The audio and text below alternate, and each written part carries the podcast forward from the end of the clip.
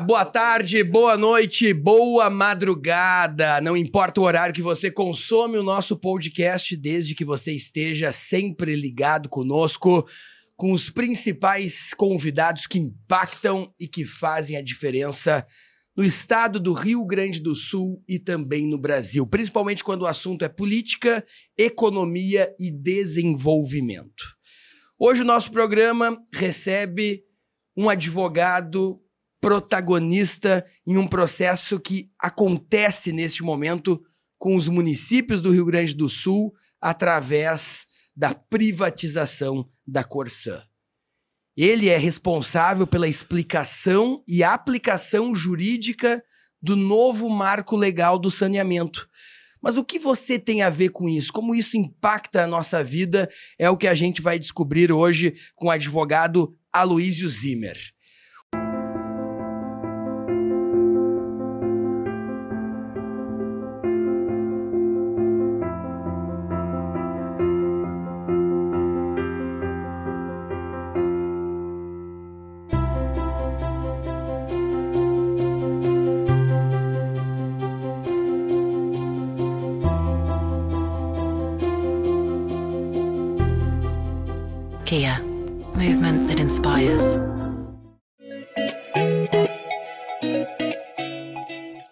Sejam todos bem-vindos ao mais novo e completo complexo hoteleiro do Rio Grande do Sul, localizado no Centro Internacional de Arte e Cultura Humanista Recanto Maestro, na região central do Rio Grande do Sul e a poucos minutos de Santa Maria.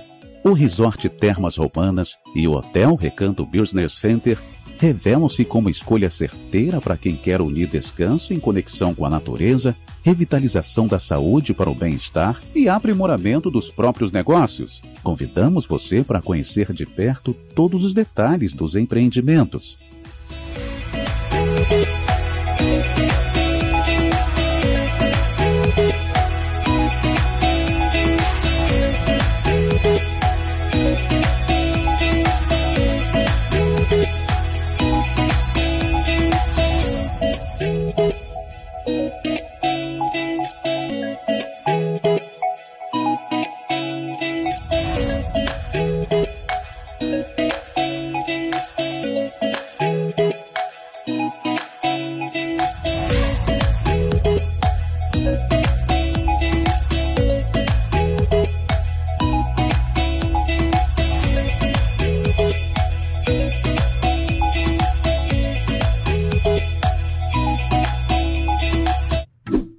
Você também acredita que a educação é o principal caminho para transformar a realidade do nosso país, conheça o Sistema de Ensino Aprende Brasil.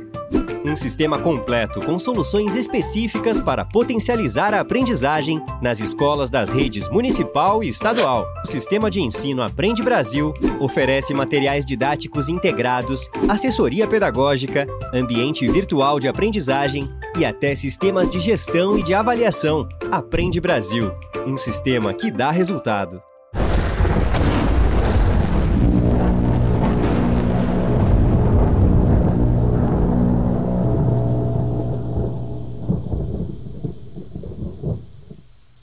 Currículo do Aloysio é tão grande que eu fui buscar aqui no iPhone tudo que ele já fez dentro do mundo jurídico. Ele é doutor em Direito pela URGS, ele tem MBA em Saneamento Ambiental pela Fundação Escola de Sociologia e Política de São Paulo e também pela London School of Economics.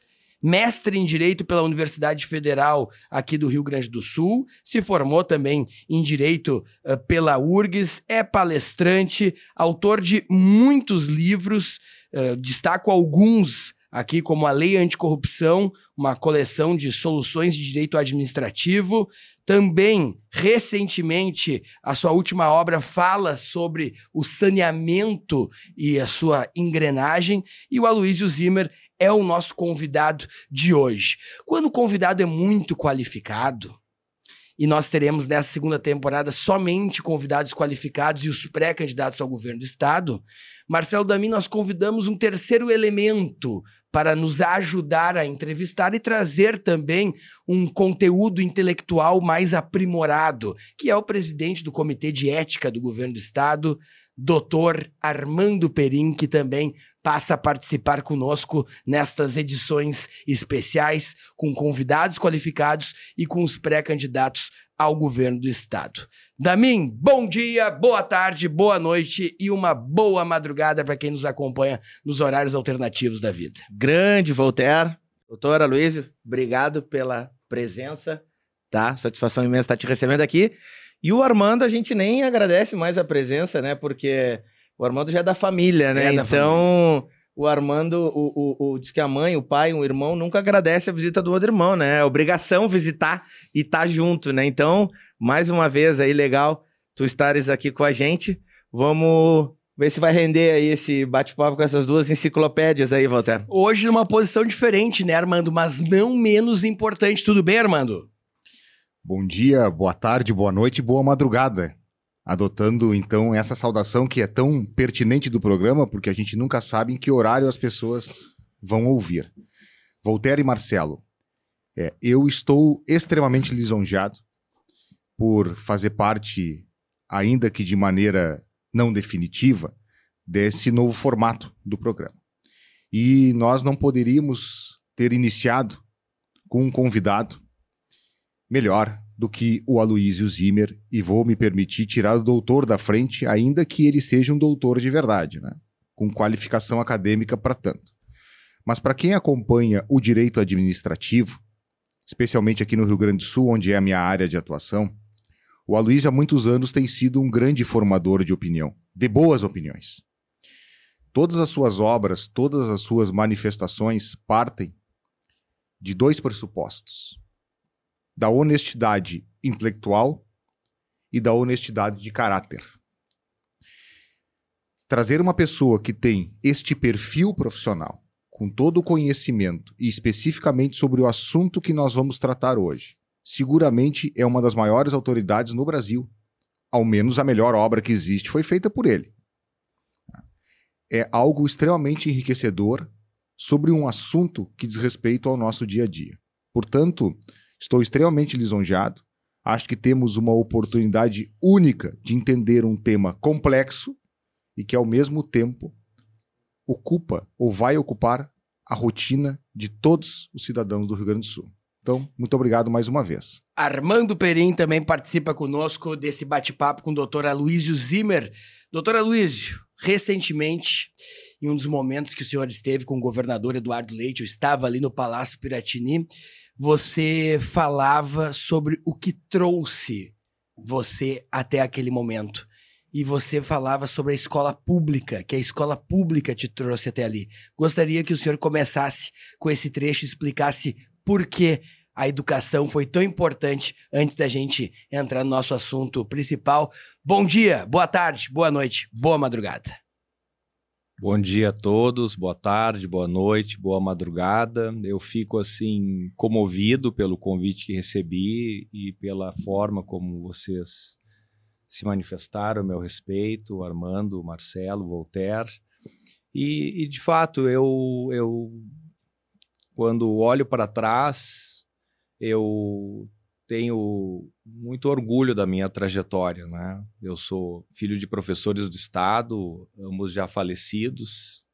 De certa forma, me formei politicamente nas greves do magistério, nos acampamentos do magistério na Praça da Matriz e fiz a minha vida na escola pública desde o início, né? O primeiro grau, o segundo grau, depois a faculdade, o mestrado, o doutorado. E então eu Acima de tudo, eu sou um filho do Estado brasileiro, que tem problemas, que tem distorções, mas foi ele que me trouxe até aqui. E realmente, naquele evento em que, com o governador, se começava a falar com os prefeitos do tema saneamento, eu, eu disse naquela hora do orgulho de estar ali, naquele momento, para, seguindo as minhas convicções e de alguma forma retratando uma formação que eu construí no tempo, eu pudesse levar uma mensagem. Eu que tantas vezes estive na frente do palácio, em diferentes governos, uh, lutando ao lado dos professores para que a condição de vida deles fosse melhor. E, e, e até hoje, infelizmente, eles não têm uma boa remuneração compara se comparados com outras carreiras jurídicas, e, e o raciocínio simples é imaginar como seria hoje se eles não tivessem lutado tanto, né? se eles tivessem uh, aceitado a situação. E, e, a escola pública ela tem dificuldades, o, o pós-pandemia vai obrigar dos governantes muitas respostas, e é importante que eles falem sobre isso. É, são essas coisas que as pessoas querem ouvir. Isso está diretamente ligado à condição de vida não só dos seus filhos, mas até a própria empregabilidade futura de todos eles. E, de fato, eu esse é o meu lugar de fala. Né? O meu lugar de fala é alguém que, por dentro do Estado, construiu a sua caminhada no Presidente Roosevelt, no bairro Menino Deus, no Infante Dom Henrique e depois na Universidade Federal. Colegas meus, melhores do que eu ou iguais, eh, poderiam ter jornadas melhores, mas foram ficando pelo caminho, porque na época o vestibular da Universidade Federal não tinha a correta oportunidade das cotas.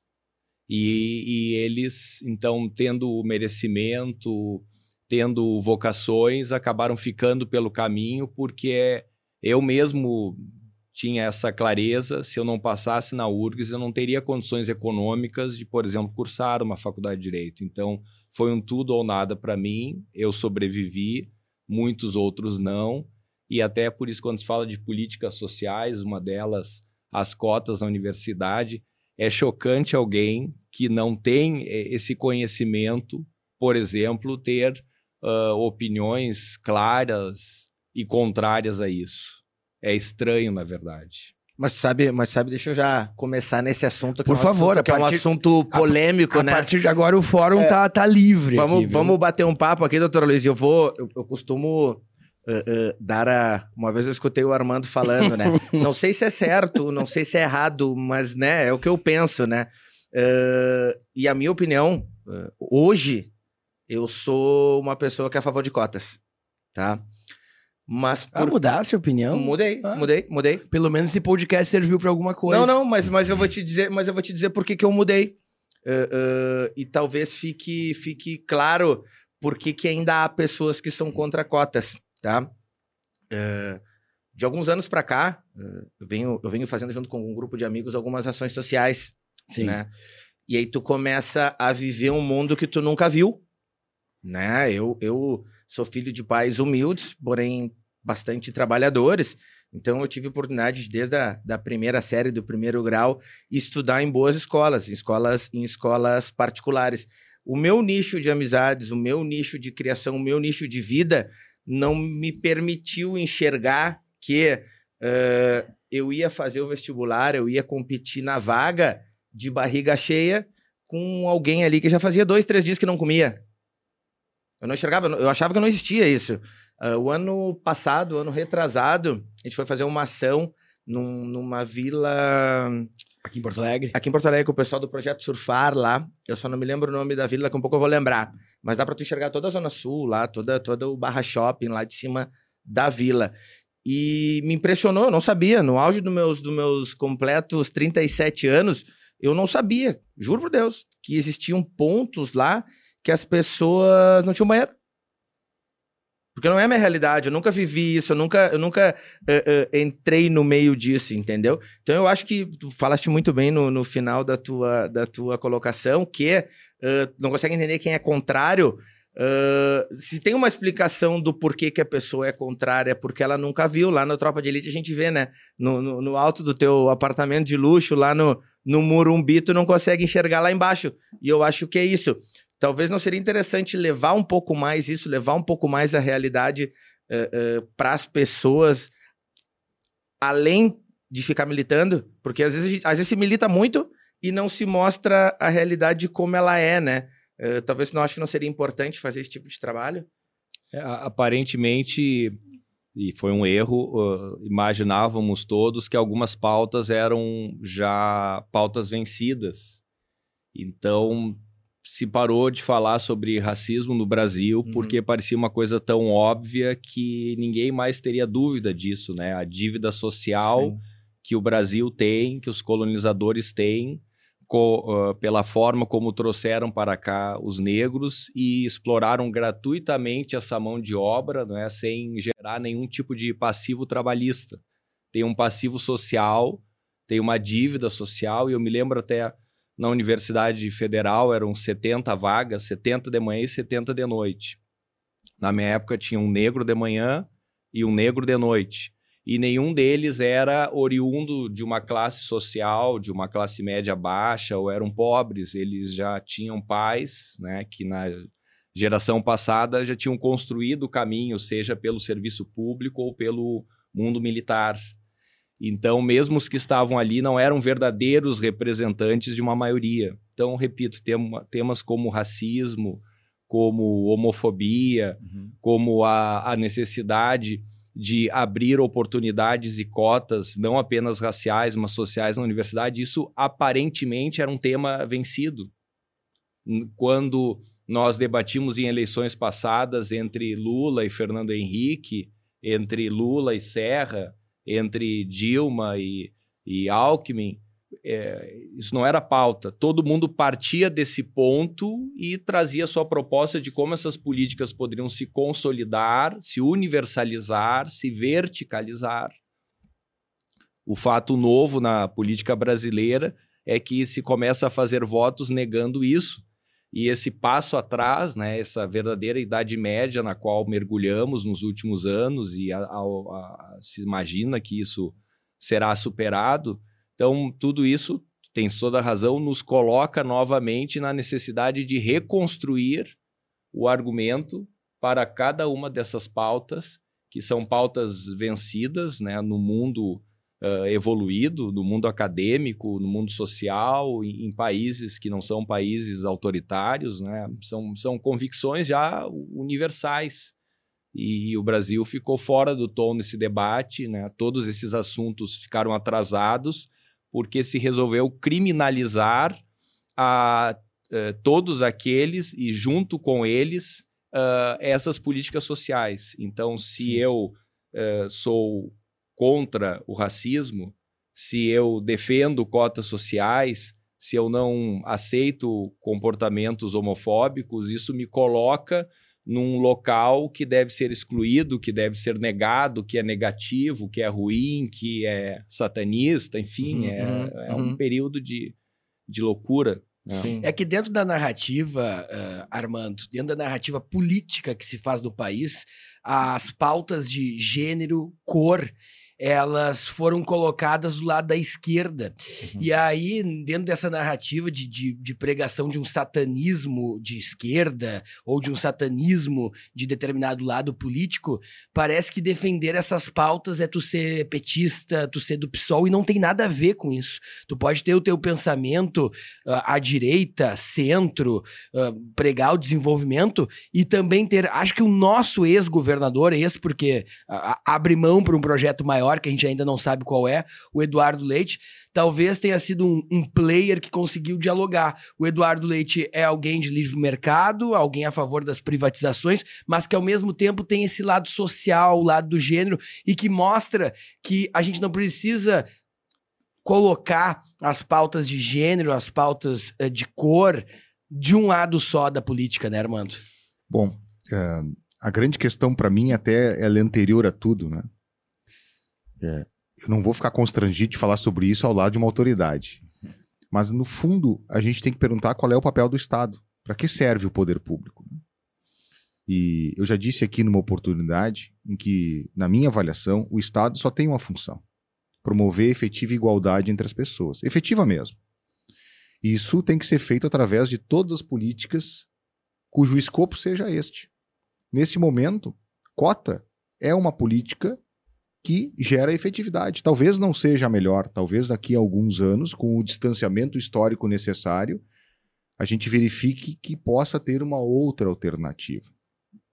Mas então o Estado, além evidentemente de segurança nacional, de outras questões que para nós são distantes, ele se ocupa, ele existe porque ele precisa efetivamente atribuir igualdade às pessoas, para só depois a gente pensar em falar em meritocracia, que é uma palavra que eu também já referi, tem uma certa ojeriza com meritocracia.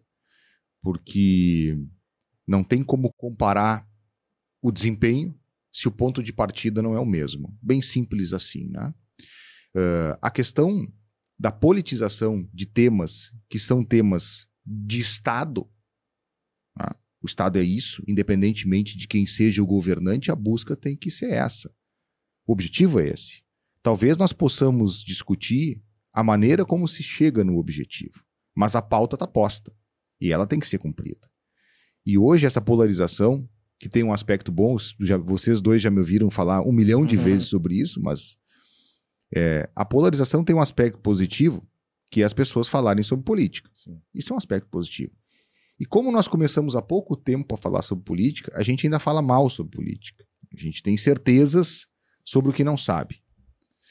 É, a questão, então, da igualdade, é, me parece que essa é a, é, a, é a busca que tem que ser feita. Agora, claro, a política, tu bem falaste, Voltaire, do governador Eduardo Leite. Ele tem uma política de governo que seria, no conceito hoje jogado e falado por todos, liberal. Mas, ao mesmo tempo, é uma pessoa que acredita em pautas sociais, o que demonstra que uma coisa não afasta a outra. Acho que esse tipo de comportamento, esse tipo de visão, é a visão que tem que preponderar. Talvez não seja a melhor, mas me parece que hoje é a melhor que nós temos disponível. Então, uh, eu tenho um pouco ainda de ranço, vamos dizer assim, de estar tá discutindo, Luiz, questões como racismo, como igualdade, né? como respeito às opções afetivas. Né? Eu tenho um pouco de ranço, porque isso, é, para mim, é uma coisa que não poderia ser discutida. Eu tenho 50 anos. E eu aprendi desde cedo na minha casa, em gerações que não falavam sobre isso, que as pessoas, independentemente da cor, são pessoas. Independentemente da opção afetiva, são pessoas. Isso eu aprendi na minha casa, desde sempre. E nós, 50 anos depois, ainda estamos discutindo isso como pauta do dia. Então, isso acho que mostra que nós não estamos bem. Se a pauta é essa, nós não estamos bem. A questão do racismo é que nem motor de maré, né? Tu acha que vai e quando vê ele pifa e tem que fazer um conserto e levar para oficina de novo e jogar de novo ah. o, o, o, carro pra rua, né? Que coisa incrível isso aí. Inacreditável. É, começamos muito bem aqui com o doutor Aloysio, porque a, a, a, trajetória que o doutor Aloysio narra de sua trajetória de vida, ela tem tudo a ver com o momento que nós estamos passando na atualidade. É muito bom a gente refletir realmente sobre esse tema no começo aqui do podcast. Mas, doutor Aloysio Zimmer, Recentemente, o senhor foi colocado numa missão uh, pelo governo do estado, justamente para tratar sobre o saneamento. Em dado momento, o governador Eduardo Leite aplicou uma política de que a Corsã renderia melhores frutos e conseguiria cumprir com o marco legal do saneamento, sendo privatizada. E aí, o teu escritório, a tua pessoa, foi a escolhida por conduzir esse processo jurídico com os municípios, com o governo do estado e com a Corsã. Ou seja, o doutor Aloysio Zimmer é o advogado que está por dentro desta instrumentalização da privatização da Corsã, dialogando com os municípios ao lado do governo do estado, ao lado da Corsã. Como começa esse processo na tua vida, Aloysio? E como está no momento? Bom, eu tinha uma caminhada anterior no tema, né, porque em, em 2013 o, o, meu doutorado foi especificamente sobre o, o tema saneamento, porque na época o, o, assunto parecia que ia enfrentar uma, uma espécie de, de virada, de ponto de virada, em função da, de verdadeiramente um novo marco, a Lei, 8, a lei 11445 de 2007 então, em 2007 eu comecei o doutorado, concluí um tempo depois, e, e, porque se imaginava, a partir daquele momento, um novo desenho para esta política pública. E, de novo, voltamos no tema política pública. Porque tem muitos brasileiros que não têm acesso à água. Tem muitos brasileiros, muito mais do que se imagina, que não têm acesso à coleta e o tratamento de esgoto. Tem muitos brasileiros que morrem nos alagamentos, isso é problema de drenagem e tem muitos brasileiros que vivem no meio do lixo. E o tema dos resíduos sólidos, a partir da 11445 de 2007, passa a tam também fazer parte do, do amplo conceito de saneamento: água, esgoto, drenagem, resíduos sólidos. Uh, se imaginava já naquela época, uma potencial transição do modelo.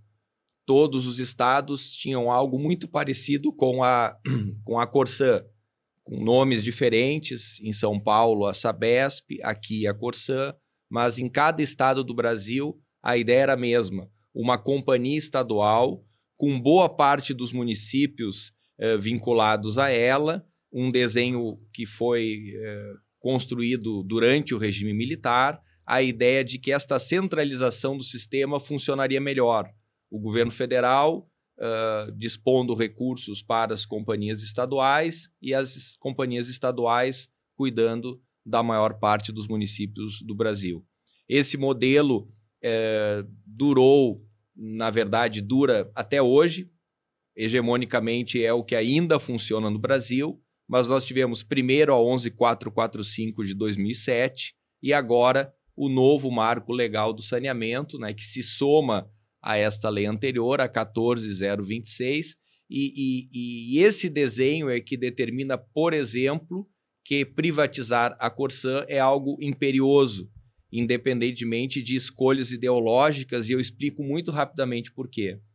O novo marco, quando olha para a Corsã, e para as diferentes Corsãs que existem no Brasil, diz o seguinte: você, Corsã, que tem contratos com os municípios, a maioria dos contratos que a Corsã tem com os municípios, com data para terminar entre 2033 e 2034, a grande maioria desses contratos uh, estão, uh, repito, terminam por essa época.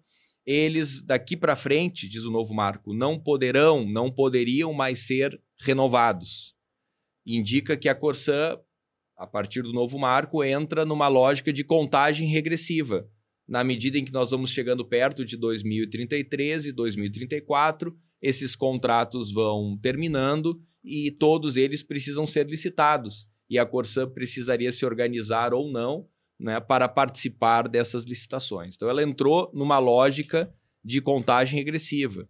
E o que é pior, os contratos terminariam entre 2033 e 2034 e o mesmo novo marco estabelece para o ano de 2033 que se atinja em todos os municípios 99% de acesso à água potável, 90% de coleta e tratamento de esgoto, quando boa parte do estado do Rio Grande do Sul tem 0% de tratamento e coleta de esgoto. Né? Temos que chegar a 90% em 2033 e temos zero em quase todos os municípios do estado do Rio Grande do Sul. Essa aqui é, uma, é a verdade. Né?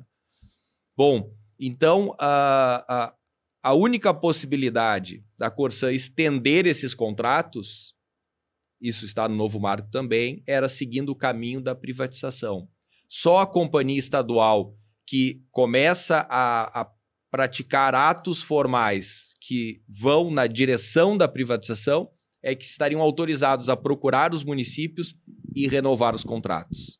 Falando assim em números de fácil captação, porque o Rio Grande do Sul não tem 500 municípios, tem 497. Mas eu vou dizer 500 para simplificar. A Corsã tem 300 municípios e 200 municípios autonomamente têm suas estruturas. Todos estes 497 precisam atingir essas metas até 2033. Então, pequenos municípios uh, isolados no estado, vou dar um exemplo onde nasceu meu pai, em Vale Real, perto de Feliz. Feliz é da Corsã. Vale Real não é de ninguém. Vale Real é de si mesmo. Livramento é de si mesmo. Bagé é de si mesmo. São Leopoldo, uh, Caxias, não, São Gabriel, São Gabriel, Uruguaiana. Uruguaiana. Então eu tenho uh, municípios que têm estruturas próprias alguns com eficiência econômica, outros uh, extremamente deficitários e sem capacidade econômica de responder por essas metas até 2033. Estes 200 têm um desafio que precisam enfrentar sozinhos. Outros 300, sob o guarda-chuva da Corsã, estariam uh, uh, ou podem continuar protegidos por este coletivo por uma companhia que tem, uh, que se organizou então para, provavelmente no mês de julho, passar por esta privatização.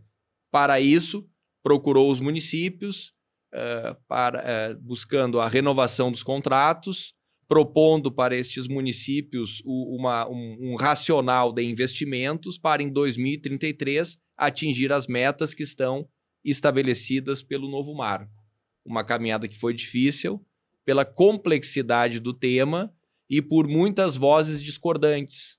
Tem as vozes que discordam da privatização da Corsã, mas muitos não leram a lei dizendo: olha, mas se a Corsã não privatizar, ela vai morrer.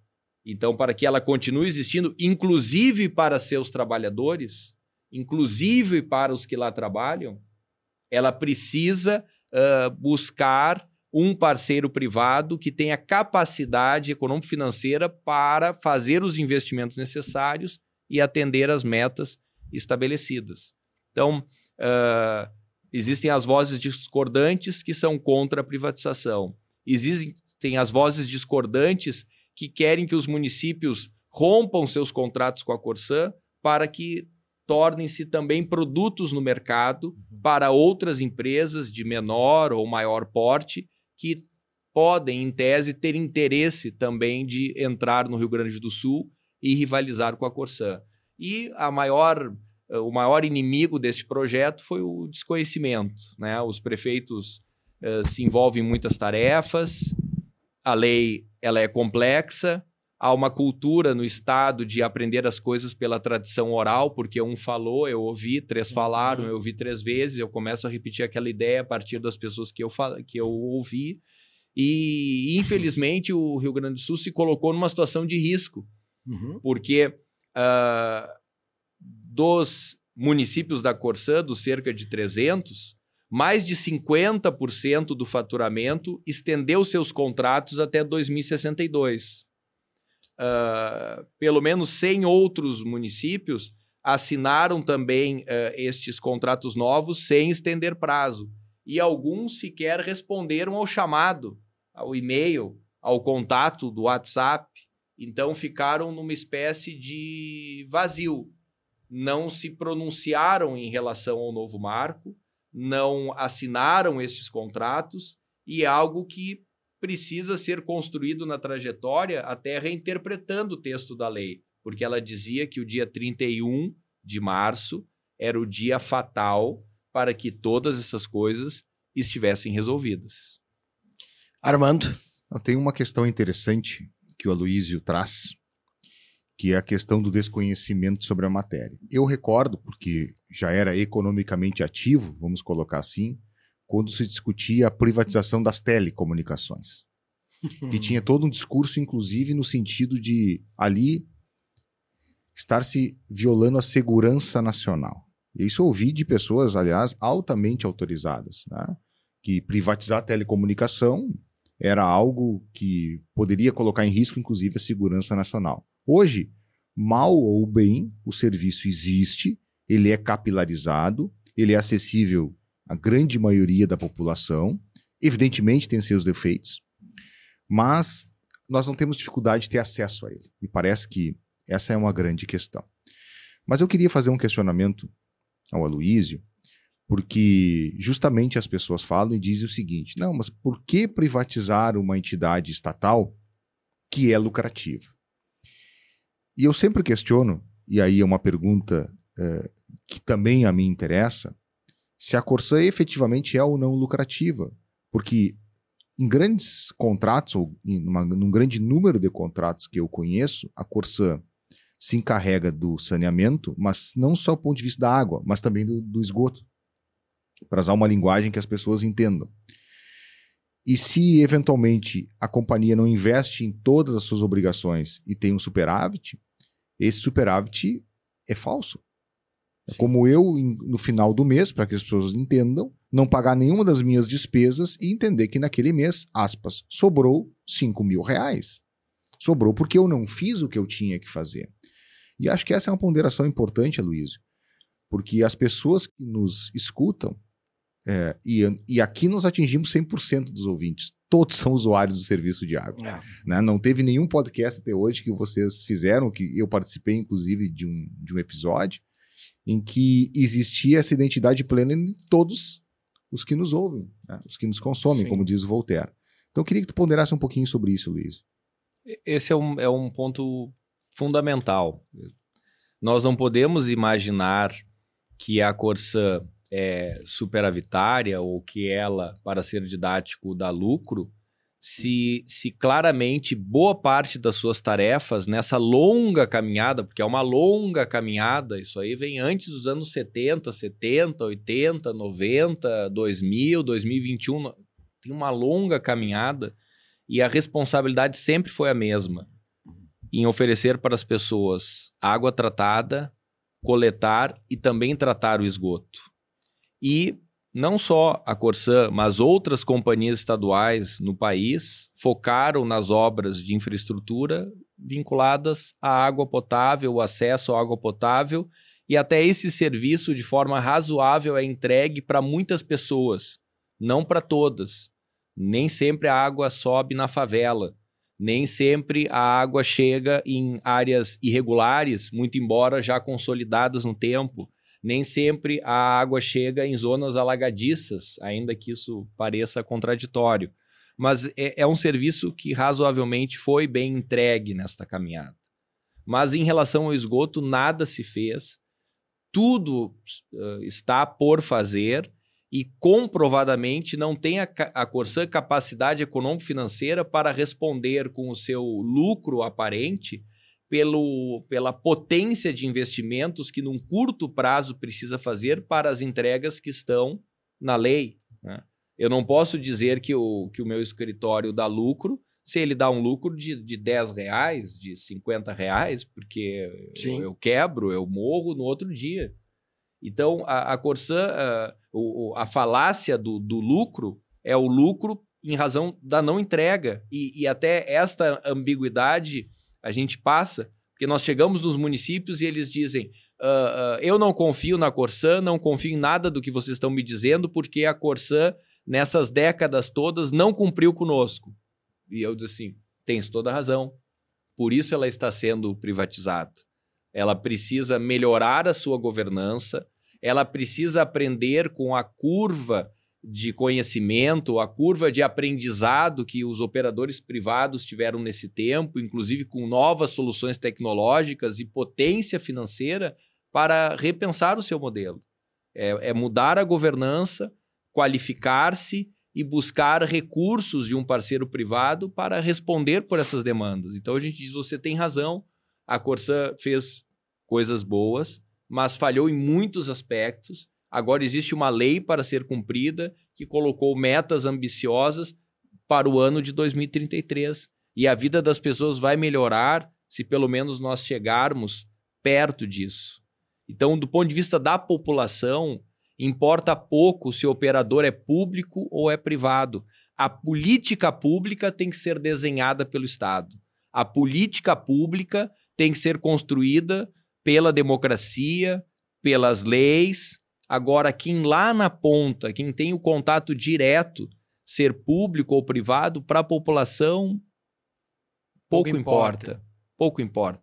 E o fato é o seguinte, né? As hegemonias políticas se sucedem, democraticamente o atual presidente foi eleito, esta lei ela foi gestada dentro deste governo, né? numa combinação entre Câmara dos Deputados e Senado, e ela é uma lei com viés privatizante ela não é uma lei diferente. Então, como sobreviver num contexto em que a lei aponta para essa direção? Existem na, na, na, várias formas de negacionismo. Lutar contra isso, construir uma, uma narrativa de não privatizar a Corsã quando a lei diz que a única forma que ela tem de sobreviver, estendendo contratos para além de 2033, é privatizando, é trabalhar com, com uma narrativa de negacionismo. Aí eu ataco os negacionistas de um lado e fico cultivando os meus próprios negacionismos. Então, esse é um, é um caso muito evidente. Mas sabe que, o, que a questão do, do das privatizações, pelo que eu, que eu vejo, uh, pelo que eu escuto do povo, vamos dizer assim, é que é a incerteza uh, do não aumento. Tá? Eu acho que o, o que a gente escuta ah, vai aumentar mas e aí, como é que fica? Será que se não fosse feito um trabalho de. Diz a tarifa, de... aumentar a é, água, a luz? É, porque eu acho que é o maior medo da, das pessoas é tipo assim, beleza, vai vir uma empresa aqui e vai explorar. Esses caras vão visar lucro, esses caras vão aumentar preço. O, eu acho que a população fica com mais medo quando se privatiza alguma coisa. Porque se tu disser, ó, vamos privatizar e vai baixar 1%, acho que tu já tem o povo todo do teu lado. Se tu disser, vamos privatizar, o serviço vai ser melhor e vai continuar o mesmo preço, tu tem o povo todo do teu lado. Agora, se tu disser assim, eu vou te dar um serviço cinco vezes melhor, mas vai aumentar 1%, acho que tu já cria inimigos. É o que eu, é, é, pelo menos é o que eu vejo, né? É. O povo não quer que aumente. Eu não sei qual é a ideia também de, de, de, de, de privatização. da- A da- tarifa da Corsã é uma das mais altas do país. É. Se não a mais alta atualmente, é uma das mais altas, né? Então ela tem um problema de recursos humanos que tem que ser enfrentado. Né? O, a CE é um exemplo interessante. Uhum. A CE, a, a- nova companhia equatorial, assumiu a CE e fez um PDV. 50% dos trabalhadores aderiram a este PDV. Cabe uma reflexão aqui. Por que, que 50% das pessoas aderiram a um PDV que era pouco sedutor, que era bem humilde? Então, qual era o nível de engajamento de- destes trabalhadores com a empresa, a vontade de, de acordar cedo, cumprir sua jornada de trabalho, responder pelas demandas, se 50% foi embora? Se 50% foi embora, eu diria que esses 50% há algum tempo já não queriam mais estar lá. E muitos talvez nem estivessem mais lá. Essa é uma verdade que, independente de de ideologias, Uhum. e eu fico muito confortável por falar isso, inclusive depois de tudo que eu falei no início desse programa. Claro que sim, claro então eu que me sim. sinto muito confortável para falar. Claro que a, a Equatorial está vivendo uma transição, a transição é difícil, mas também a luz falta, porque tu tem décadas de uma infraestrutura sucateada. E, realmente foi uma surpresa para a empresa que metade dos trabalhadores foi embora. Então tu perde inteligências, tu perde uma história, isso precisa ser eh, recuperado. E no caso da, da Corsã, não, não será diferente. Agora, ela precisa de recursos e precisa aprender com a inteligência de operadores privados para, num curto espaço de tempo, se organizar e responder por essas metas. Porque também tem o seguinte: a Corsã atual perderia os contratos bem antes de 2003, porque o novo marco diz isso. Agora, uma agência reguladora nacional, junto com as agências reguladoras estaduais, deverão, todos terão agora o compromisso de fiscalizar o cumprimento dessas metas. E, ah, na medida em que a Corsa decide pela privatização, ela tem uma tolerância maior dos reguladores, conforme previsto em lei, em relação à comprovação da sua capacidade econômico-financeira, visto que ela é presumida na medida em que há uma tendência com a entrada do operador privado, ela ter recursos para responder pelas metas. Se ela não privatiza, ela precisa provar contrato por contrato, município por município, que ela tem capacidade econômico-financeira de até 2033 atingir as metas. E ela não tem, porque ela tem um falso lucro. Falso lucro. Porque boa parte das suas tarefas ela não cumpriu e não tem condições de cumprir. Pelo menos em relação às metas que estão colocadas no novo marco. Aloysio, o que o senhor diria para aquele prefeito que nesse momento não assinou o termo aditivo para privatizar a Corsã e para se adequar ao novo marco, ah, ao, ao novo marco legal? O que, que vai acontecer com esse município? Né? O prefeito tem mais alguns anos nesse, nesse mandato. O que, que o senhor diria para esse prefeito que simplesmente não assinou? É contra a privatização, seja por viés ideológico ou por, ou por não ter pleno conhecimento de como vai funcionar, e ele não assinou o aditivo, porque isso é uma realidade que atinge ainda muitos municípios. Sim. Ah, a lei eh, fala de um prazo de 180 dias, dando consequência ao silêncio. Aqueles que receberam a proposta da Corsã e em 180 dias nada disserem, e esse prazo eh, já está por terminar, automaticamente. É o eles- famoso quem concorda É. permaneça sentado. Automaticamente eles estarão aderindo ao projeto Corsã e talvez alguns, justamente de forma silenciosa, tenham aderido sem nada ter dito. É quase um quem cala consente. É, né? exatamente. Então a lei prevê essa, essa ferramenta e, enfim, o prazo está passando. Tem outros 100 municípios que responderam à Corsã com uma minuta que não foi a minuta proposta pela Corsã. Eles debateram internamente nas associações e mandaram essa minuta. Bom, a Corsã concorda com 95% do que está escrito lá. Não concorda com 5%.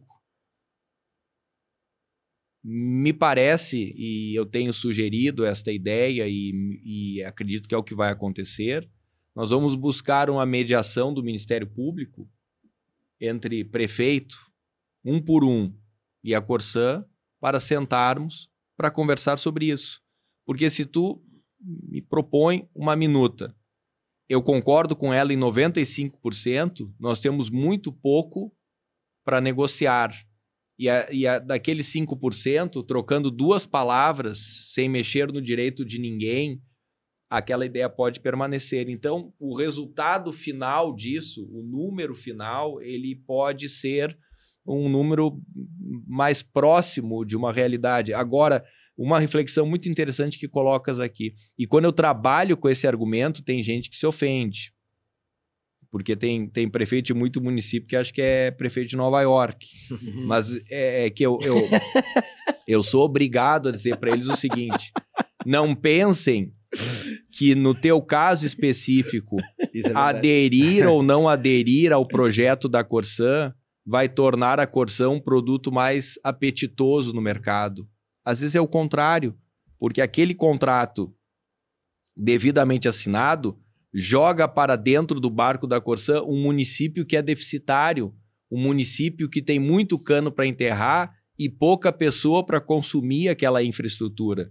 Então, ah, do ponto de vista do comprador, o município A ou B, e não vou me arriscar a dizer nomes aqui, Claro. né? Mas tem município que não tem água.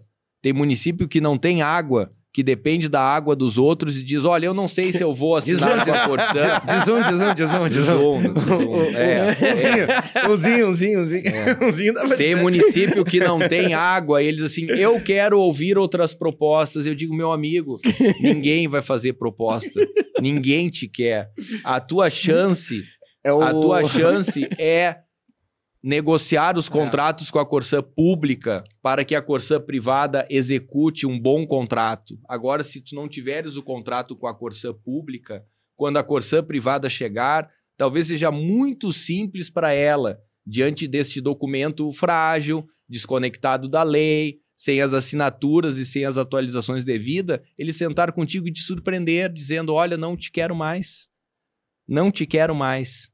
E se a Corsã não te quiser mais, talvez ninguém te queira mais. Porque tem município importante aqui do estado, São Francisco de Paula, vamos dizer um nome, que há um tempo atrás rompeu com a Corsã, abriu a licitação e que ganhou foi uma empresa de lixo. Então tem muitos aventureiros neste mercado que estão seduzindo os prefeitos com propostas. Mas daí como é que ficou lá? Lá, ah, ah, nesse... Como é que ficou lá? A Corsã voltou. Ah, Como é que ficou lá? A Corsã voltou. Eles ficaram um tempo com essa empresa de lixo um e... tempo, aí teve a marcha das garrafinhas, a população enchendo a garrafa de água escura e levando para o Ministério Público. Foi É. proposta uma ação na A época. marcha das E garrafinhas durou, foi bem durou, famosa. durou quanto tempo essa, essa outra empresa administrando lá? Eu não quero errar, mas talvez uns seis meses. Seis, ah, foi meses. jogo É. rápido, Sim, então. aí tu Foi. imagina tu, a, a garrafinha com água, Sim. água Preta. preta. Maltratado. Tem que botar o clorim. É, não, é. Mas tem uma. Armando. Sobre o que o, o Aloysio falou, é muito interessante isso. Acho que isso é muito nosso, assim, do Rio Grande do Sul. Mas as pessoas têm muito medo de perder o que não tem. Então o sujeito vai lá e diz: Não, não vou aceitar isso aqui que eu vou perder. Não perde nada. Uhum. E aqui eu queria fazer um gancho dizendo o seguinte: acho que o Aloysio. Acho não, o Aloysio é a pessoa que pode tratar disso. O fato de privatizar a Corsã não significa necessariamente privatizar o serviço. A execução do serviço será entre- entregue a alguém.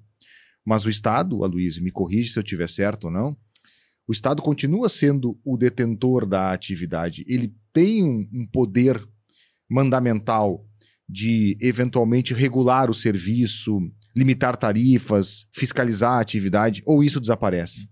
O titular é o município e a água continua pública. Porque parte desses, vou usar uma expressão de antigamente, desses fanzines, são Uhum. quase fanzines, né? Distribuídos por aí, dizem: temos que lutar contra a privatização da Corsã porque a água deve continuar pública. A água é pública, isso não muda. O titular do serviço é o município. E se ele tiver um bom contrato assinado com um operador, se esse contrato for descumprido, o município pode romper o contrato, ser indenizado por isso e retomar a sua titularidade. No caso da Corsã, pelo menos no início, o Estado terá 30%. Será um acionista majoritário, mas não é algo que necessariamente durará para sempre, porque o, o- a modelagem que ainda está em construção, porque na medida em que o BNDES ah, agora participa diretamente desta construção, há um tensionamento muito grande entre o que pensa o BNDES, o que pensava originalmente o Estado, e em relação a isso há uma, há uma tensão que integra aquele universo natural do, do, do, do sigilo, quando questões envolvem algo que vai ali na frente para a Bolsa de Valores, e é um nível de sigilo do qual nem mesmo eu participo assim tão diretamente. Mas há um debate em relação à modelagem. Mas o, o- município continua titular do serviço. Ele hoje tem o contrato com a Corsã pública. Amanhã terá o contrato com a Corsã privada.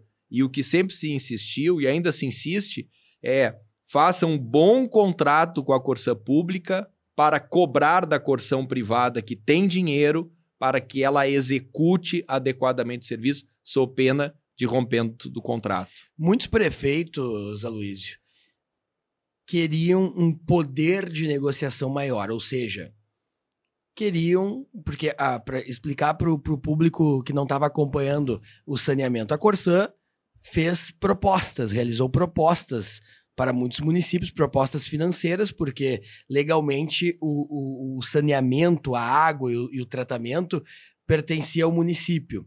E agora a, Corsã, por ser privatizada, compra, adquire do município e fez uma proposta. Alguns municípios estão esperando uma espécie de contraproposta. Ou seja, se a Corsã chegou lá no, no município eh, de Camaquã e ofereceu 3 milhões, o prefeito espera achando que a Corsã privatizada vai oferecer 4 ou 5 milhões. Isso é um aumento de fluxo de caixa na prefeitura. Vai ter essa contraproposta? Continua a proposta anterior ou o prefeito que não respondeu perde até mesmo a proposta inicial? O- os prefeitos, eh, eh, em sua maioria, perderam uma grande oportunidade. Pois é, é, é isso que perderam uma grande oportunidade. Porque eles se deixaram levar na direção errada do debate. Muito advogado no debate e pouco engenheiro. Uhum. E o debate deveria, desde o início, ter colocado para o lado os advogados, porque a mesa era para os engenheiros. A Corsã, para cada município, mandou né, uma proposta de investimentos dizendo canos, onde, água, onde, que áreas, quanto de investimento em cada lugar. E esse documento não é um documento para ser lido por advogados. Era para ser lido pelos engenheiros do município para dizer: não, mas nós precisamos de uma estação de tratamento de esgoto aqui, uma extração de tratamento de água. Ou juntar os municípios e dizer: olha, nós queremos uma estação de tratamento de esgoto aqui na região. Então, coloque eh, um- um pouco de investimento em cada lugar para que tenhamos a certeza de que vocês vão fazer isso na região. A- as propostas que foram mandadas em termos de obra, o que que eu vou fazer no teu município até 2033, pouquíssimos municípios, um percentual mínimo de municípios fez em relação a isso ao, o contraditório. Ficaram debatendo a ah, não, vamos esperar o julgamento das ADIs no STF. O que que o STF, o marco, o que, que o STF disse? O marco legal do saneamento é esse aí. Não, vamos esperar agora as dezenas de ações populares que estão sendo propostas pelo Sindiáguas, todas derrotadas. Não, vamos esperar agora as investigações que o Ministério Público abriu em relação ao- ao- à contratação das diferentes consultorias, não só o meu caso, que estão trabalhando nesse projeto. todas as investigações arquivadas. Então, as investigações arquivadas, as ações populares estão sendo uh, derrotadas, né?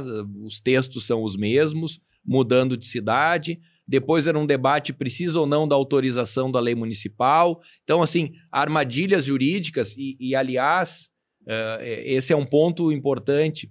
A FAMURS, em um primeiro momento, disse: não assinem, que eu vou estudar este assunto e vou me posicionar. Então ficou esta ideia do ninguém assina, porque a FAMURS disse para esperar. Depois a FAMURS, FAMURS surge para dizer: olha, de tanto estudar, concluí que cada um é um caso, então não vou me manifestar. Esse vazio, ou esse tempo de vazio entre o espera para depois dizer é, cada um decide por si, gerou o, o, o, reforço da ideia de alguns que disseram o seguinte: olha, então a Corsan, a FAMURS não está dizendo para assinar, e aí muitos lutaram com essa ideia de não assine, não assine, não assine.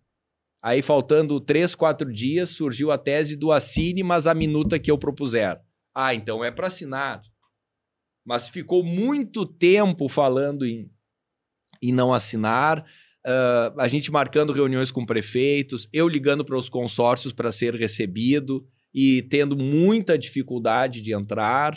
Então, uh, eu espero que daqui a 10 anos a gente olhe para trás e os efeitos dessas escolhas não sejam negativos.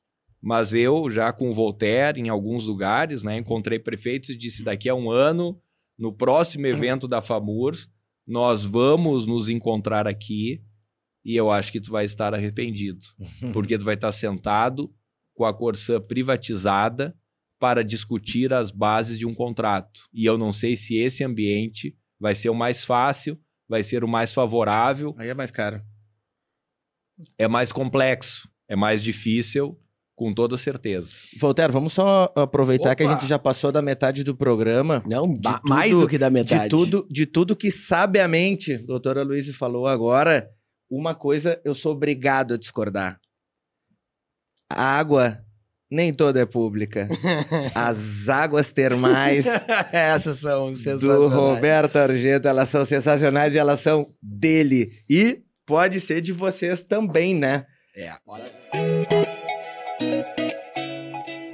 Sejam todos bem-vindos ao mais novo e completo complexo hoteleiro do Rio Grande do Sul, localizado no Centro Internacional de Arte e Cultura Humanista Recanto Maestro, na região central do Rio Grande do Sul e a poucos minutos de Santa Maria. O Resort Termas Romanas e o Hotel Recanto Business Center revelam-se como escolha certeira para quem quer unir descanso em conexão com a natureza, revitalização da saúde para o bem-estar e aprimoramento dos próprios negócios. Convidamos você para conhecer de perto todos os detalhes dos empreendimentos.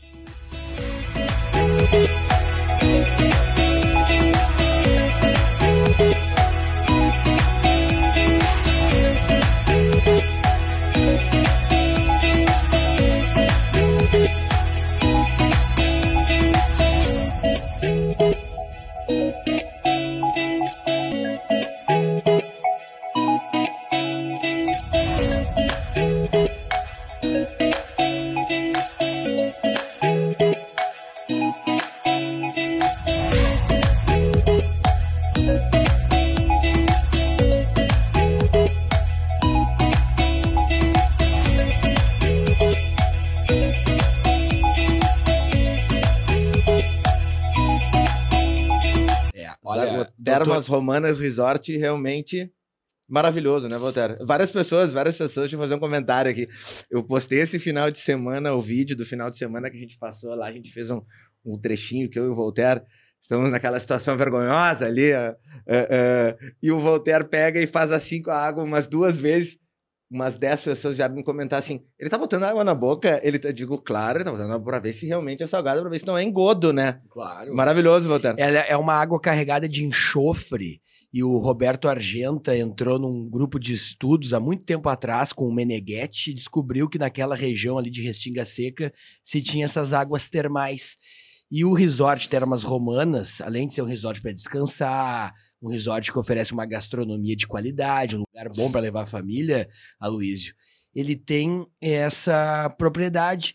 Então, tu toma banho nessa água, que é uma água muito quente, uma água natural, salgada, e os estudiosos dizem que são águas medicinais que nos recuperam de estresse, de algumas dores musculares que porventura o, o, a pessoa possa sentir, como é o teu caso, que pratica muita academia, do, do Armando, que pode estar com uma dor no bíceps, né? E ali, e ali tu recupera a, a, aquela dor. Então, é muito bacana. É um passeio, assim, a gente sempre eh, fala para se explorar os bons lugares aqui do Rio Grande do Sul. Acho que a pandemia também teve esse despertar das pessoas conhecerem mais os locais, porque a gente olha o Instagram, fica com vontade de ir para o Rio de Janeiro, para Búzios, para o Nordeste, e às vezes esquece do nosso estado. Então, doutora Luiz, quando tu puderes, com a família, vá no Não, resort. e olha- e a olha gente que- consegue bons descontos lá com o E seu olha- Roberto Argento. E olha viu? como a gente é legal, Voltaire. O governador trouxe para o Luiz uma água que estressa. É, E a gente trouxe para ele uma que desestressa. então ele vai se sentir muito melhor. Lá e ontem eu tive uma reunião online com o Eduardo Serve. Um abraço, Eduardo ah, Serve. sim. E a gente vai ter novidades agora essa semana, um desconto novo pro nossos- inverno, para os nossos seguidores Boa. aqui. A gente tá bolando lá um cupom de desconto, tipo esses, esses sites de compra coletiva, e vão, vai ter um bom desconto lá. O Armando, que está se dedicando, além da sua carreira jurídica e também como presidente do Comitê de Ética do Governo do Estado, está se dedicando também aos vinhos, a ter uma vinícola, desenvolver uma marca, vai poder fazer alguns lançamentos lá. Tem tudo a ver, né? Ah, certamente. Para receber esse público refinado e qualificado, que é o público que consome o vinho e que, e que gosta de suas características, sabores e experiências, é um lugar espetacular. Consumimos uma quantidade boa de vinhos É, fumantes muito lá, bom, né, muito bom lá, realmente. Tem que incentivar a produção gaúcha, né? É, claro. As pessoas dependem do nosso consumo para sobreviver, né? Nós temos, gera- nós temos uma função de geração de empregos. O Armando é um bom bebedor de vinho. Tu bebes, uh, Luiz? Eu tô tentando imaginar o Luiz nos momentos de lazer. Tu, tu consegue imaginar, também? Hum, O que, que, que tu faz nos momentos de. Como é que é o lazer do Aloísio? Não fica lendo o tempo todo sobre saneamento. né? Não, eu sou uma pessoa muito legal. Ah, é. As- 5% do meu tempo eu me desligo disso. Não, eu tô, eu tô brincando que quem acompanha o Aloysio nas redes sociais do seu Instagram final de semana, ele tá ali brincando com o filhão, jogando futebol, ele entrevista o filho depois do futebol, ele simula uma coletiva de Ah, é? imprensa com o Piá, é muito legal mesmo. A gente brinca porque aqui a gente tá debatendo um assunto muito complexo, muito, muito sério, mas o Aloysio também é uma pessoa normal, né, Aloysio? Sim. E o não. que mais que a gente tem aqui, Voltaire? Além do Termas Romanas, Eu queria convidar a todos para dar uma passada ou na Avenida Ceará ou na Avenida Ipiranga para visitarem o Jefferson da Kia São Motors, porque temos algumas ah, novidades para quem gosta de carros também.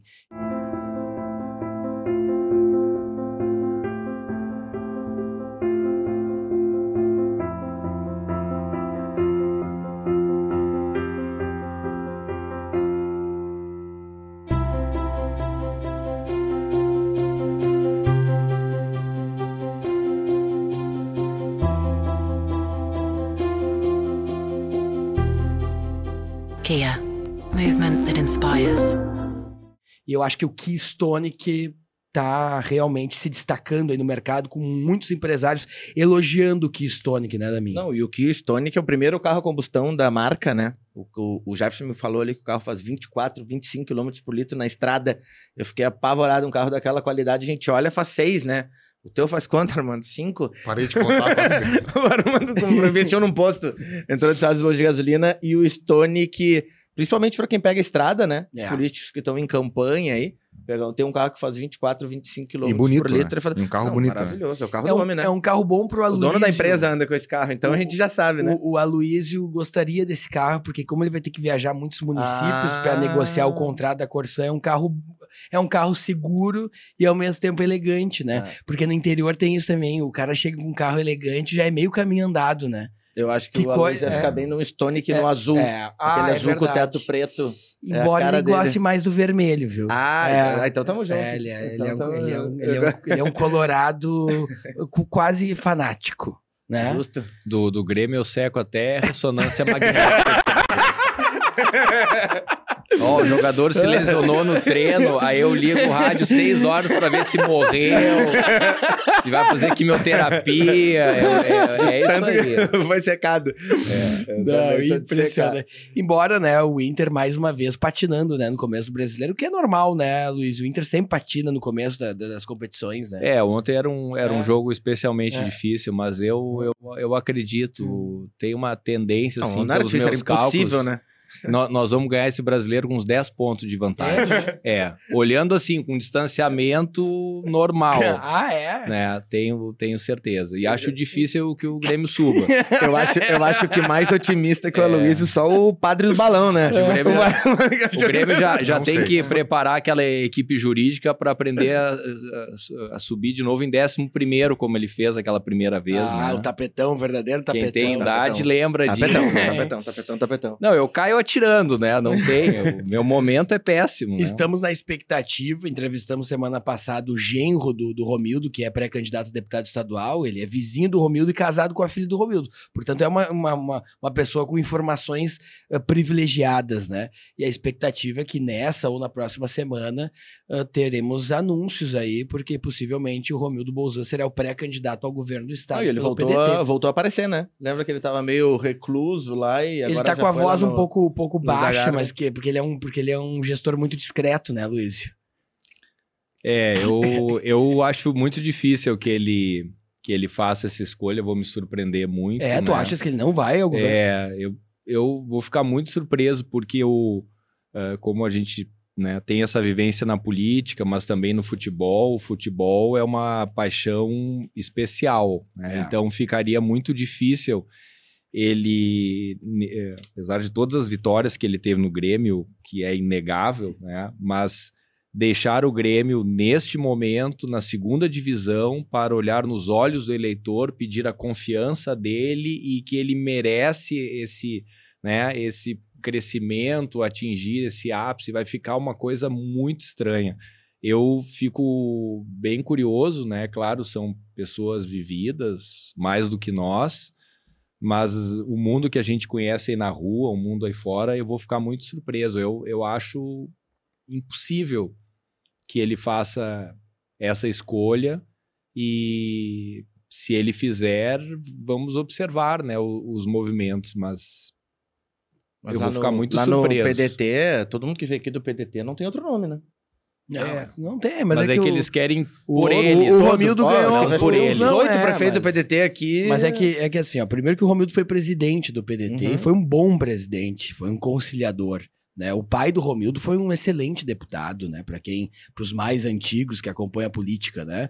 E aí o Romildo no Grêmio, a- a- até o rebaixamento, tem uma trajetória, tem uma trajetória muito bonita. Em 2016, depois de 15 anos, ganha a Copa do Brasil, jogando futebol moderno. Em 2017, o Grêmio ganha a Libertadores, tornando o grande time da América do Sul. 2018 ganha a Recopa, sempre nos campeonatos brasileiros o Grêmio chegando, estando entre os seis, sete eh, primeiros, ou seja, se colocou como um time de, de vanguarda e tinha uma potência administrativa financeira que era fruto do Romildo. O Grêmio sai de um prejuízo para alcançar o maior superávit do futebol brasileiro. Então tudo isso credenciava o Romildo para ser, além de ter a figura conhecida agora do futebol, também ter aquele carimbo do bom gestor. Só que aí vem o rebaixamento, a queda, e coloca tudo isso em xeque, porque o torcedor é muito passional. O Grêmio tá que nem a Corsã. Tá com um superávit e não sabendo aplicar. É mais ou menos isso. Viu Errei, Luiz. É, ver o que aconteceu no o Flamengo, não é? O Flamengo ganhou todos os títulos e os jogadores estão apanhando da torcida. Pois é, não Então, o futebol cabimento. é uma coisa muito complexa. É. né? O Cássio, o melhor goleiro da história, recebeu ameaça de morte lá no Corinthians. É. É, é, campeão mundial. É, e esse fator é, é complicado. Eu quero saudar também, além, além da- das termas romanas, do resort Termas E Romanas. daqui essa Motors. E além da Kia São Motos, a entrada de, de dois anunciantes que estão entrando agora para a segunda temporada e que ao longo da temporada a gente vai ter comerciais aqui rodando. Mas o primeiro é a Positivo. Se você também acredita que a educação é o principal caminho para transformar a realidade do nosso país, Conheça o sistema de ensino Aprende Brasil. Um sistema completo com soluções específicas para potencializar a aprendizagem nas escolas das redes municipal e estadual. O sistema de ensino Aprende Brasil oferece materiais didáticos integrados, assessoria pedagógica, ambiente virtual de aprendizagem e até sistemas de gestão e de avaliação. Aprende Brasil, um sistema que dá resultado. A Positivo é uma marca qualificadíssima de educação e distribuição de material escolar, de inovação, que trabalha pela qualificação dos gestores na área de educação, uma marca super reconhecida em todo o Brasil, tem uma grande empresa em Curitiba, mas trabalha com prefeituras de todo o Brasil e a Positivo enxerga nesse podcast uma chance de dialogar com gestores e com players que possam levar o nome da Positivo ainda mais longe. E a Positivo também enxerga nesse espaço uma possibilidade de um aprofundamento dos debates educacionais aqui no país. Então a Positivo ao longo da temporada, vai indicar bons palestrantes para estarem aqui na mesa debatendo conosco e também vai ofertar uh, sua, seu trabalho, suas ofertas aqui com as prefeituras, com o meio público e com o meio privado.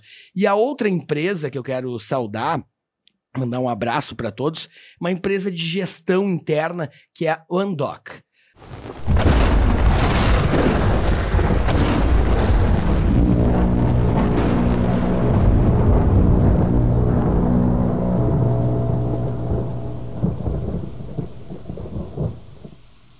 A Andoc, eh, ela é uma empresa de gestão que cumpre uma série de regulamentos, cumpre o, o, o, o chamado compliance, que virou uma grande tendência, que é um assunto que o Aloysio tem total domínio também. E a Andoc é uma ferramenta de gestão. Por exemplo, a prefeitura trabalha com compras, tá? Então, lá na Secretaria eh, de Compras, o, o servidor precisa fazer uma reforma dentro da prefeitura. Ele vai jogar os orçamentos dentro dessa ferramenta que é o Andoc, que por si só já faz o seu compliance e já traduz diretamente para o prefeito. Então, é uma, é uma ferramenta para ajudar na gestão, que promove transparência de gestão e que, inclusive, é muito bem avaliada pelos gestores. Em Restinga Seca mesmo, lá na terra do prefeito Paulinho Salerno, ele usa o Andoc para controlar o seu sistema de gestão nas prefeituras. A FAMURS usa o Andoc, várias prefeituras usam o Andoc. E o Andoc, por acreditar na transparência e nesse debate com deputados, prefeitos que nós temos aqui, também é mais uma marca a agregar valor que está chegando. A gente não colocou ainda o comercial porque estamos nos últimos ajustes ainda, mas uh, vai estar nessa segunda temporada, que é uma segunda temporada mais voltada ao ano eleitoral, né? Acho até quando o, programa, quando o programa for ao ar já vai ter o é, um vídeo, dá para é. passar o vídeo aí. É, é verdade. Esse que é, o, que é o detalhe. A gente tá chegando no final aqui, Dami. Eu queria só fazer uma, uma rodada final com todo mundo, porque o ano é eleitoral. E aí eu vou começar pelo Armando, vou pro Aloysio, depois a gente repassa aqui nossa opinião.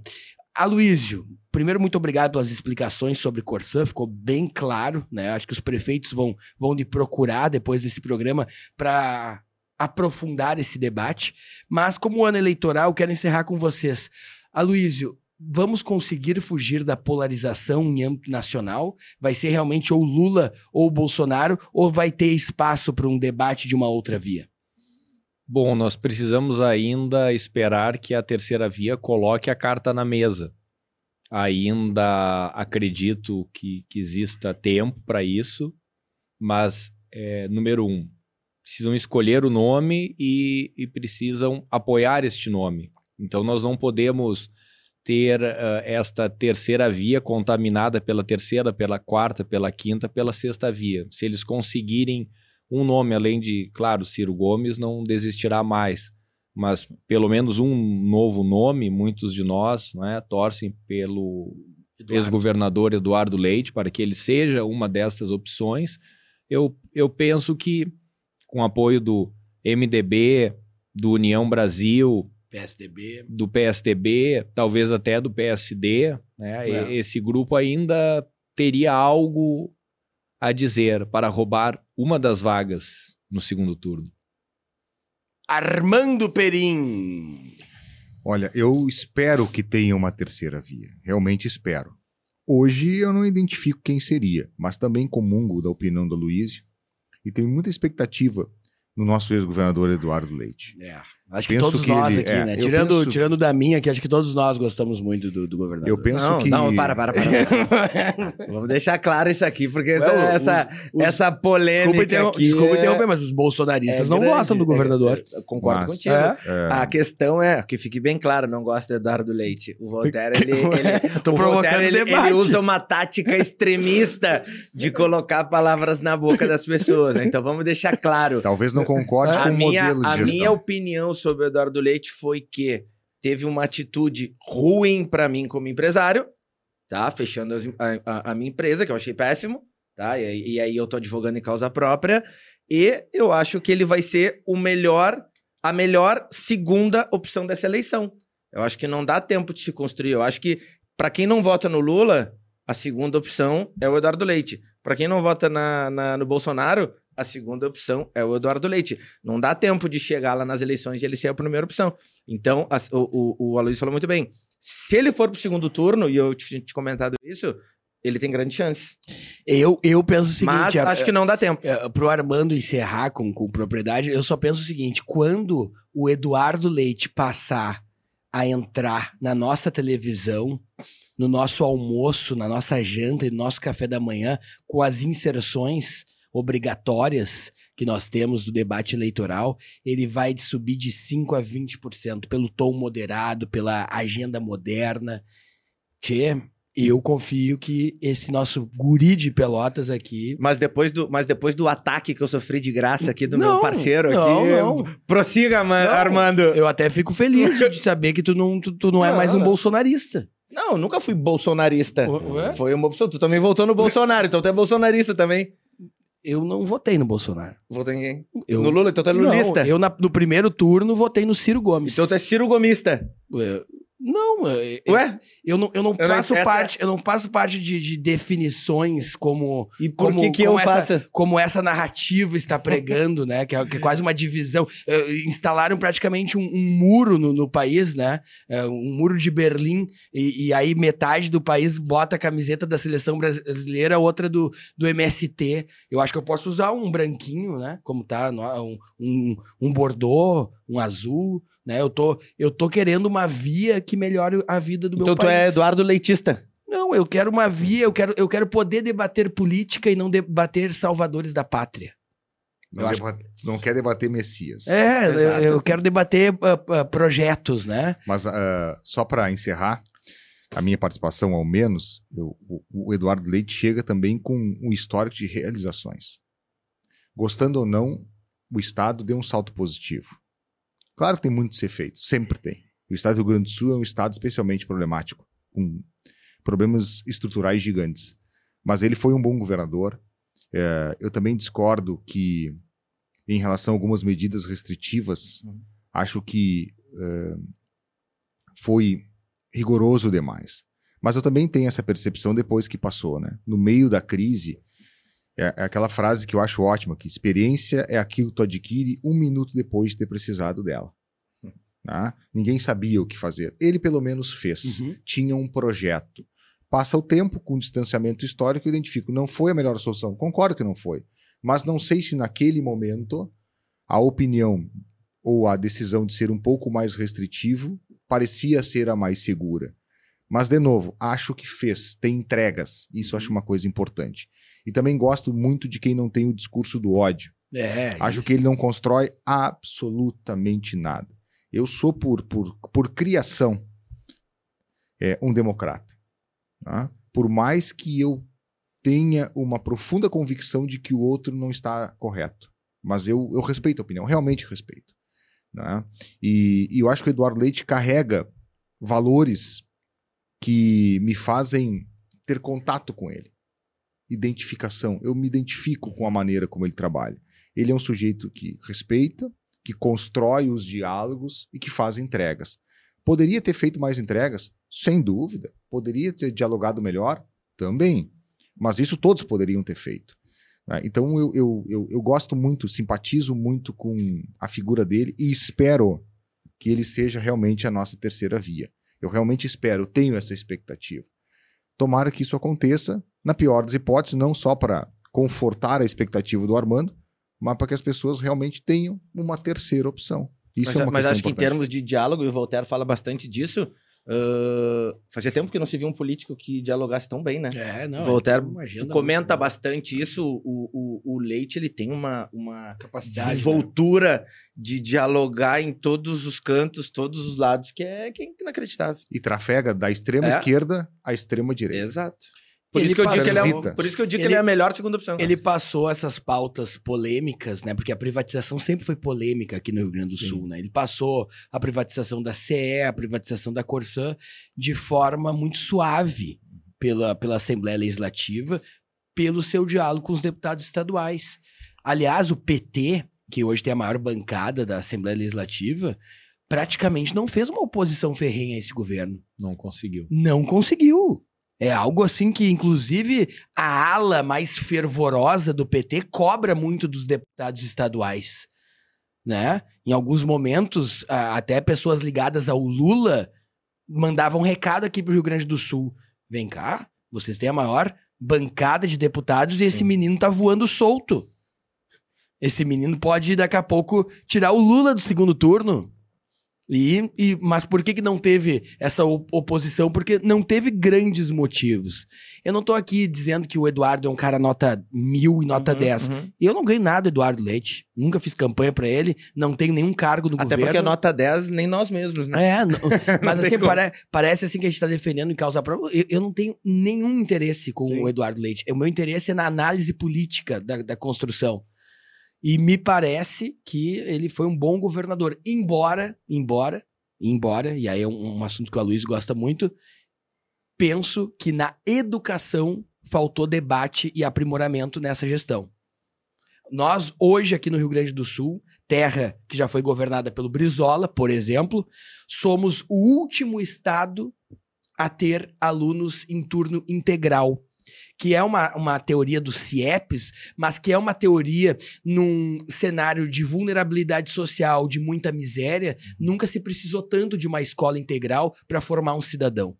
Porque ali ele vai ter educação, ele vai ter as matérias programáticas, né, do programa de ensino, A alimentação. ele vai ter alimentação, ele vai ter um professor de educação física. Então é muito melhor para aquele aluno ficar na escola Uhum. do que ele retornar para um ambiente hostil, que ele não tem nenhuma condição de se desenvolver, que às vezes falta comida, que as, a, a vizinhança, entre aspas, leva ele para um, pra um mundo à margem, para um mundo né, que daqui a pouco favoreça o consumo de drogas, o tráfico. Então nunca se precisou tanto de escola integral num ambiente desigual que está o país. E o nosso estado hoje, ele é o último colocado a ter alunos num estado em que o Brizola criou isso aqui. E que quando teve o Alceu Colares como governador, se abriu CIEPs por todos os municípios aqui do Rio Grande do Sul.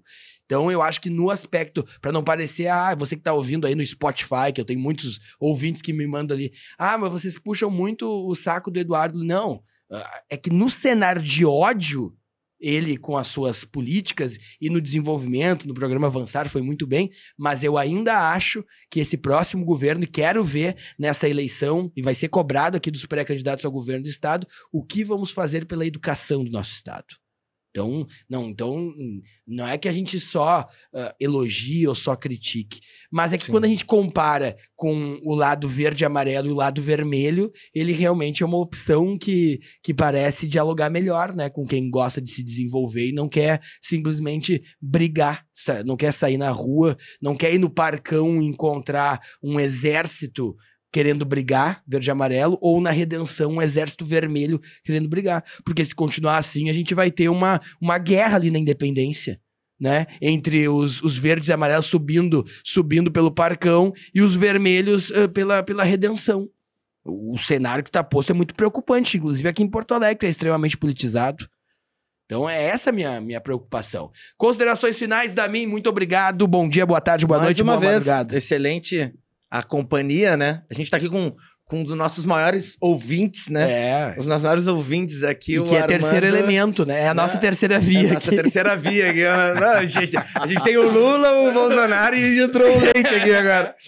Mas brincadeiras à parte, obrigado, prazer. Uh, uh, a Luiz foi, foi esclarecedor até pra mim, né? Uh, e eu digo que se foi pra mim, foi pro povo, né? Que a gente sempre fala É. aqui que o Voltaire é o, é o olhar mais técnico e eu sou o olhar mais do povo ali. As perguntas de- É, que eu é- faço geralmente são as perguntas que É o a, povo so- quer a saber. gente tem ali. aqui a social e a Coreia. É.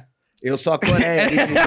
lembra na- lembra aquele, aquela Coreia a um real, o gol Já do Dunga de cabeça? É. Tem que ficar esticadinho, é bom pra Eu- coluna. Eu, É, bom paguei, eu paguei um real e, e chorei. Só não invadi o campo porque eu não muito conseguia, bom. porque tinha o valão. E, mas se eu tivesse eh, eh, conseguido invadir, tinha dado um abraço e um beijo no Dunga por causa daquele gol de cabeça que eu assisti Ah, na Coreia, lá esticando o pescocinho. 1 a 0 Mas satisfação enorme estar recebendo. Armando, mais uma vez, e prazer.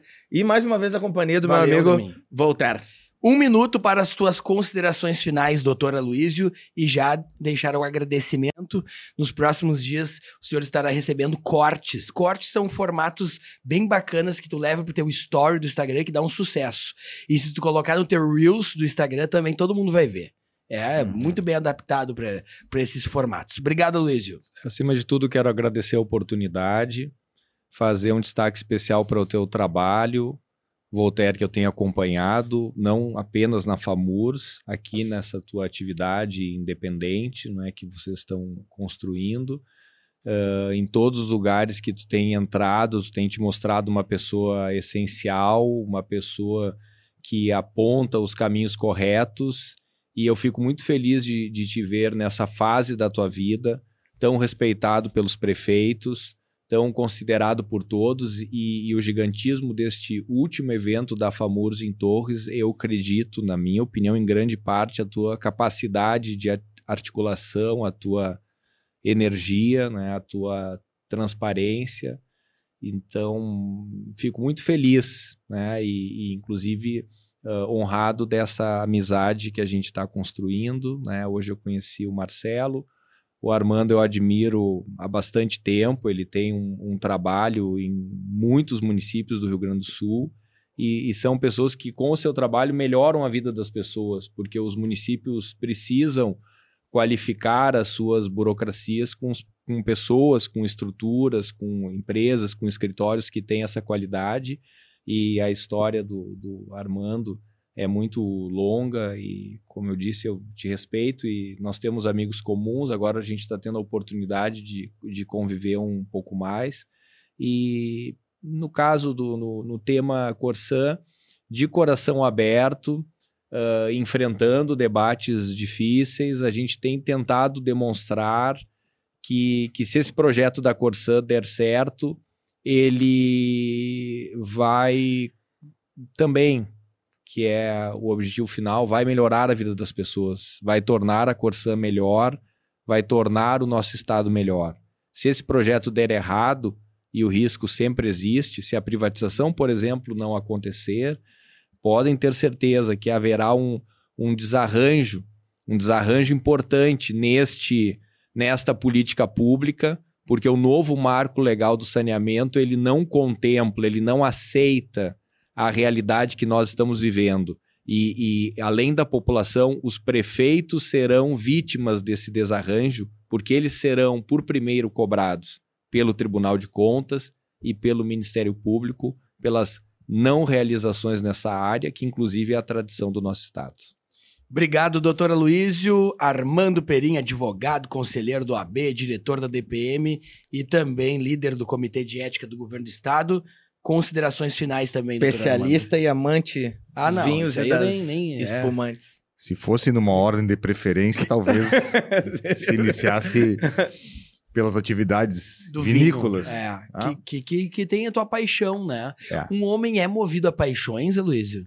É movido a paixões. É? Eu sou um cara que acredita É? no amor. É. E- não, mas é diferente. O amor é diferente da paixão. O amor já é a paixão consolidada que deu certo, né? O amor já é o estabelecimento do- de um organograma, né? Um fluxo. A paixão não tem horário, né? A paixão, ela ocorre de madrugada. O amor, ele ocorre às sete da manhã. O amor é horário comercial, a paixão é madrugada. O amor é aquele carvão que já tá em brasa. É, é isso, é isso aí, é. A paixão é o que veio antes. O que o, o que o Armando tá vivendo com vinho é paixão. Paixão. É. Porque a paixão, ela acontece. ela- A, a paixão, ela atropela o teu calendário. Ela faz tu desmarcar compromissos que talvez tu não poderia desmarcar e jogar pra outros horários. Não, o que, o que eu O estou amor- vivendo com vinho é paixão. O, o, o Armando é amor já, ó. Não, eu acho que é paixão. É um amor apaixonado. Ah, Mas é, falar da minha satisfação imensa e primeiro eh, me sentir honrado pelo convite e me sentir distinguido pelas palavras do Aloysio, que é um profissional que há muito tempo eu admiro. Isso não é figura de linguagem porque não falaria se não fosse verdade. Sabe por quê? O, o Aloysio foi na FAMURS entregar um livro sobre o saneamento e eu botei uma foto no meu story, que o meu story tem um... um- é, muitos políticos acompanham, e entre eles tem o Armando, né? E o Armando te elogiou ali, não é verdade, Armando? Nem combina, nós não combinamos nada disso, né? E, E, e te elogiou bastante ali, né? mas dizer que lá no escritório, quando hoje nós fizermos uma publicação aqui, do, espero que a gente faça do que aconteceu, muitos colegas meus vão dizer o seguinte, mas tu conhece o Aloysio? E eu vou exibidamente É. dizer, sim, Sim. meu amigo. Claro! né? Porque isso também me eleva a um nível superior. Mas dizer que a obra do Aloysio é uma obra muito densa, muito É. sólida e muito séria. E todos que trabalham com direito público obrigatoriamente passam por ela para estudar, para aprender, para fazer a reflexão. Então me sinto muito honrado mesmo, Luiz, estar aqui ao teu lado hoje. É, nós precisamos de pessoas sérias É. que aceitem trabalhos, né, mas que levem isso com seriedade. Né? E, e- e como essa é uma filosofia de vida que nós temos no escritório há muito tempo, há 57 anos, eu herdei isso, me, me formei com homens antigos que acreditavam nos valores que hoje, às vezes, eh, faz tanta falta na sociedade, né? Os valores antigos, né? E identifico em ti exatamente o mesmo proceder, né? Então, o preciosismo intelectual, a decência na maneira como conduz o trabalho. Então, para mim é muito gratificante estar do lado de um craque na minha área, na área jurídica, como o Aloysio. Então, agradecer ao Marcelo, a você, Voltaire, por mais essa excelente oportunidade de crescer como pessoa. Doutor Aloysio, doutor Armando, Marcelo Damin, Voltaire Santos, em nome da Kia Sun Motors, das Termas Romanas, lá em Restinga Seca, da OneDoc, Sistema de Gestão, e do Grupo Positivo de Educação, nós encerramos mais este episódio que você confere no nosso canal do YouTube. Canal no YouTube é podcast Eu Com Isso. No Spotify, você que está viajando, largue um pouco a música e venha conhecer ah, os nossos convidados. Aproveite a viagem, prefeito, deputado, agente público, para ouvir como funciona esse saneamento. Coloque a gente também no Spotify na sua viagem. E um agradecimento especial a diversas rádios que reproduzem nosso podcast. Um abraço ao João Paulo Brum, da Rádio Líder, lá de São Borja, Líder FM 104.1, que retransmite aos sábados às quatro da tarde. Um abraço ao Bienor e o Laerson, que são da Rádio Chiru, de Frederico Westphalen, lá do nosso prefeito Panosso. Por lá são 80 municípios que pelo FM nos acompanham nas quintas-feiras, lá pela Rádio Chiru, que a gente fica muito feliz.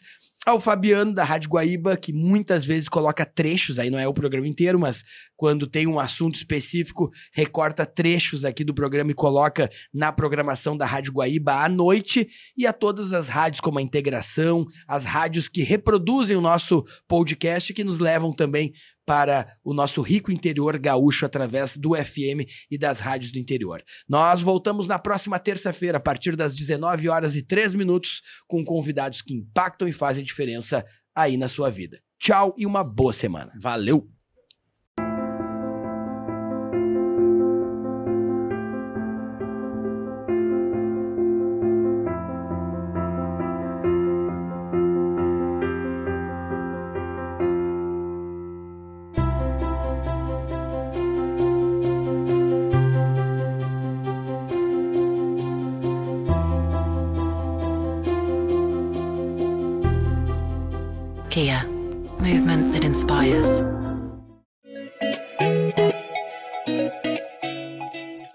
Sejam todos bem-vindos ao mais novo e completo complexo hoteleiro do Rio Grande do Sul, localizado no Centro Internacional de Arte e Cultura Humanista Recanto Maestro, na região central do Rio Grande do Sul e a poucos minutos de Santa Maria, o Resort Termas Romanas e o Hotel Recanto Business Center revelam-se como escolha certeira para quem quer unir descanso em conexão com a natureza, revitalização da saúde para o bem-estar e aprimoramento dos próprios negócios. Convidamos você para conhecer de perto todos os detalhes dos empreendimentos.